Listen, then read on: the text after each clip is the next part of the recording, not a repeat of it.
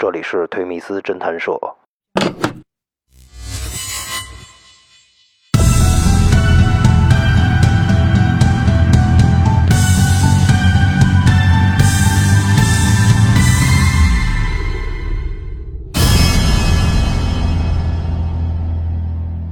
欢迎走进推迷斯侦探社。那今天呢，我们有请到了一位我们节目的老朋友了啊，是小安律师。Hello，安律师。各位听众，大家好，我是蒋律师。哎，安律师您好哈。哎，最近有一个事儿，您听说了吗？说有一男明星被一个女孩指控，说在这个女孩未成年的时候啊，就被这男明星给性侵了。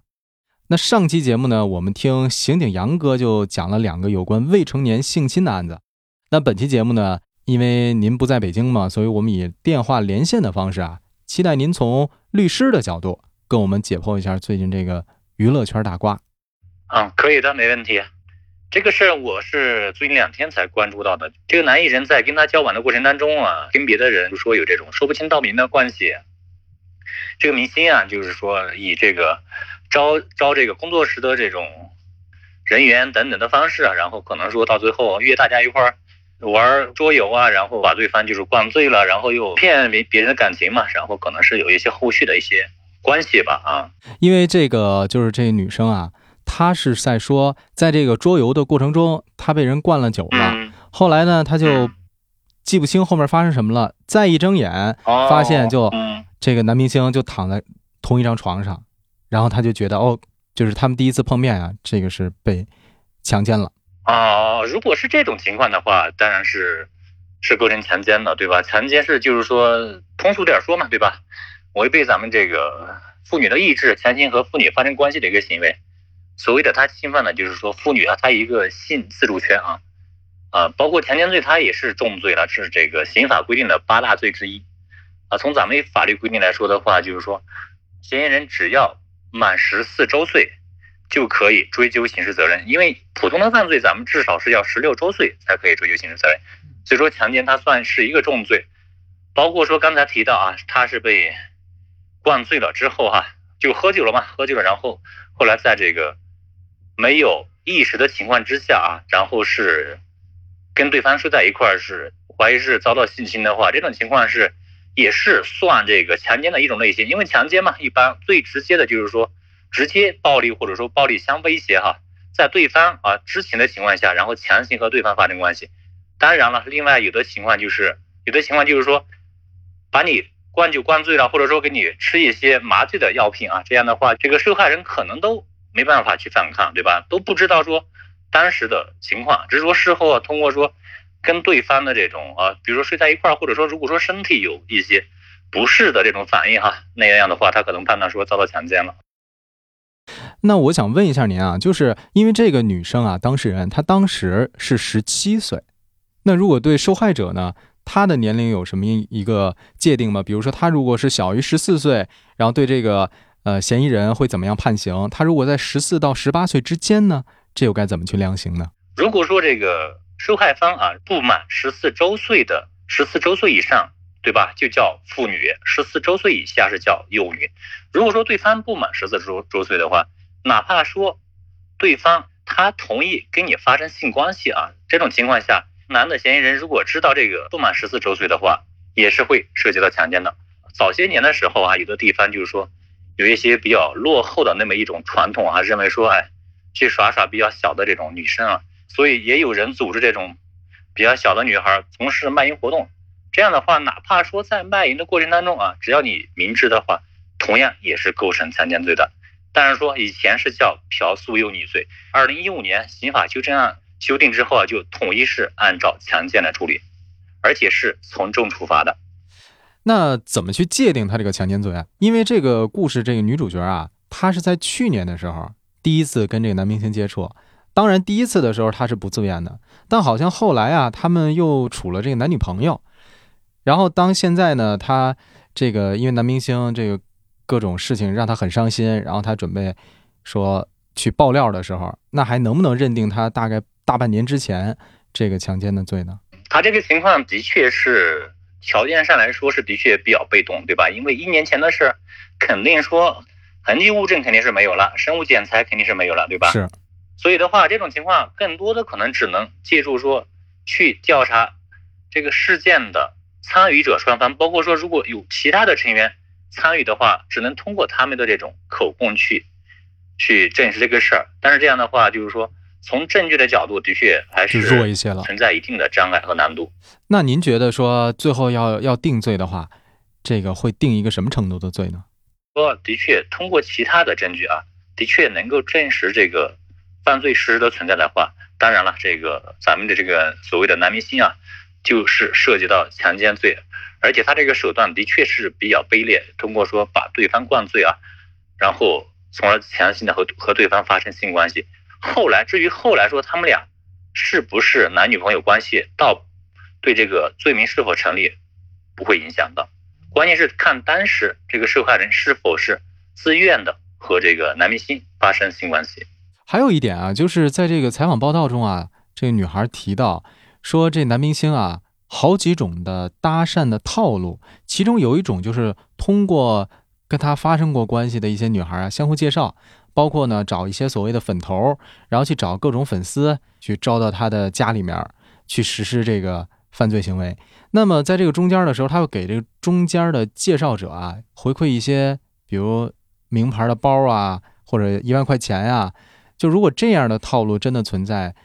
这个中间的人他构成什么样的一个犯罪呢？嗯，如果说中间人对这个男明星啊，他的这个整个运行的套路啊是明知的话，那么他其实就是一个强奸罪的帮助犯。当然了，说中间嗯，他给一定的报酬，这样的话。同样是也不影响这个强奸罪的成立的，因为这种情况之下啊，这个受害人和这个咱们这个男明星之间啊，其实他不是一个金钱交易的关系，所以说他当然不属于这个卖淫嫖娼的范畴。因为如果说他们俩是一个金钱交易的关系的话，那么中间人可能会涉及到介绍介绍卖淫罪。当然了，就咱们案件来说的话，它是一个普通的一个可能是性侵啊强奸的关系的话。如果说咱们中间人的确对这个事儿是明知的话，那么他是一个帮助犯，到最后也是会按照强奸罪来处理。哦，等于中间人他也是要承担法律责任的。以前我们也遇到这样的案例，其实啊，二零零九年左右的时候吧，然后那个受害人哈，受害人他就在三里屯一个酒吧里跟这个嫌疑人 A 认识了，然后两个人可能就所谓的谈起了恋爱，然后后来过了春节之后，两个人就第二次在三里屯酒吧见面。同时，呃，一块儿喝酒的还有另外一个嫌疑人 B 吧，咱们暂且这个嫌疑人 A 和 B 是一个朋友的关系。然后后来呢，就是三个人就一块儿跟这个回到了受害人住的地方啊。然后后来这个嫌疑人 A 啊，然后就和这个受害人住在一块儿了嘛。他们俩不是男女朋友关系了嘛？然后这个嫌疑人 B 就住在另外一个屋。后来就是嫌疑人 A 和受害人就发生了关系了。然后发生了关系啊，可能中间这个嫌疑人 A 就。就黑灯瞎火的去上厕所，然后上完厕所回来又继又继续发生性关系。这会儿这个咱们这个受害人就觉得不对劲啊，结果打开灯一看，就发现跟自己发生关系的不是 A 而是 B 啊。所以他这种情况的话，其实就是一个强奸关系，因为中间是一个调包的行为嘛，对吧？这个受害人本来他只是愿意和嫌疑人 A 发生关系，但是到最后应该是这个。嫌疑人 A 和 B 啊，双方肯定是中间还是有一个预谋的行为啊，中间两个人有配合，所以到最后就受害人就被强奸了。当然这个案子啊有点遗憾，他是为什么呀？他也是事发之后啊，应该是差不多一个星期才报案，所以说也是现场没有没法提取相关的生物检材，包括说受害人啊对这个两个嫌疑人的身份情况都不掌握，好像是只有一电话号码吧，所以说对后期的这个案件侦办是存在障碍的。但是啊，就这个案子啊，这个案子的整个情况来说啊，啊，这个嫌疑人 A 和嫌疑人 B 啊，当然都是构成强奸罪的，应该是一个共同犯罪的行为，是一个帮助啊，一个是主犯，一个是帮助的一个情况。后来啊，受害人和嫌疑人 B 发生关系的时候，他中间是有这种配合、协助、帮助的那么一个行为，所以他也是构成犯罪的，并不是说因为他跟这个跟这个受害人所谓的是男女朋友关系。因此而免于被追究法律责任。好的，明白了。那您觉得这个男明星他的国籍是外籍，那他对于这个追究法律责任上有什么区别吗？对于国内的来讲，啊，这个不影响啊，因为咱们国家这块儿就是说犯罪的这种行为的管辖是根据，主要还是这个犯罪行为的发生地啊，这个行为是发生在中国啊，不论说你是哪个国家的人啊，你都同样是要承担相应的法律责任的，他不会说因为是外国人的身份，而因此说享受一些特殊的对待、特殊的政策，不会的。那如果我们换一个角度，万一这个事件中的女方存在编造不实信息的行为，她有可能会负什么法律责任呢？如果说咱们这个爆料人啊，这个女士啊，如果她的确存在虚构、捏造事实的行为的话，那么就会可能涉及到一个罪名，叫做诽谤罪。啊，诽谤罪简单说啊，就是说捏造事实、诽谤他人，通过微博啊、微信啊等等啊。向公众去散播啊，然后造成一定的后果，就会涉及到诽谤罪。现在就咱们本案而言啊，如果说的确咱们这个女士存在捏造事实的行为，那么她现在这个信息啊已经是路人皆知了哈。这个罪名啊本身它的立案标准不高的，只要说点击量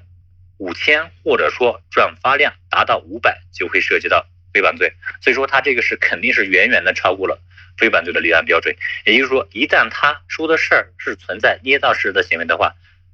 就会涉及到非犯罪。我还注意到啊，在这些公开的聊天记录里啊，这个女生存在索要巨额款项的这个行为。那就算她是受害者啊，她这种索要巨款的行为，可能会承担什么法律责任吗？她这种行为是这样啊，有一个罪名叫敲诈勒索罪啊。当然了，说。从普通的道义的这种角度来看，可能很多人会觉得说，这个受害人哈，也的确是疑似侵害，对吧？这种情况的话，从这个法律的角度，他的确是有权利要求对方承担一定的责任。但是这个事儿有一点啊，就是说现在对这个是否心惊这事儿是存疑的。所以说这样的话，如果要求对方。支付巨额的赔偿啊，呃，以此说，在对方给予一定赔偿的情况下，才删除相应的微博等等，这种情况之下的话，是可能存在敲诈勒索的法律风险的。而且本身啊，我看双方谈的过程当中啊，这个金额还是比较大的，都是数百万元，所以这样的话，还是存在一定的法律风险。嗯，了解了。其实目前啊，这场。这个舆论战啊，已经双方都是各执一词，并且态度都非常的强硬。那我们可能也只能让这个子弹啊再飞一会儿，等真相水落石出。因为这其实已经不仅仅是一个娱乐圈的一个八卦事件了，它早就已经上升到一个法治问题了。所以今天也特别感谢小安律师啊，解答了一下我们，包括也是替很多网友啊心中的一些疑惑向您进行了一个提问。感谢您的回答，希望把这事儿早点尘埃落定。然后呢，各种监管的法规能够再次健全，让娱乐圈啊这种风气不再蔓延。好的，不客气。那本期推迷思侦探社就跟您聊到这儿了，咱们下期好的再会，再见。